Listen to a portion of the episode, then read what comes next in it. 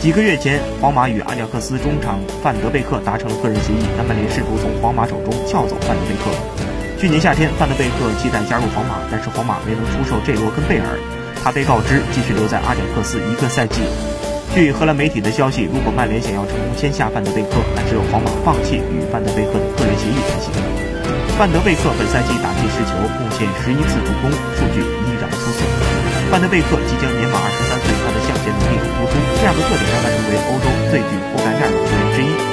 曼联清楚，他们签约范德贝克的困难。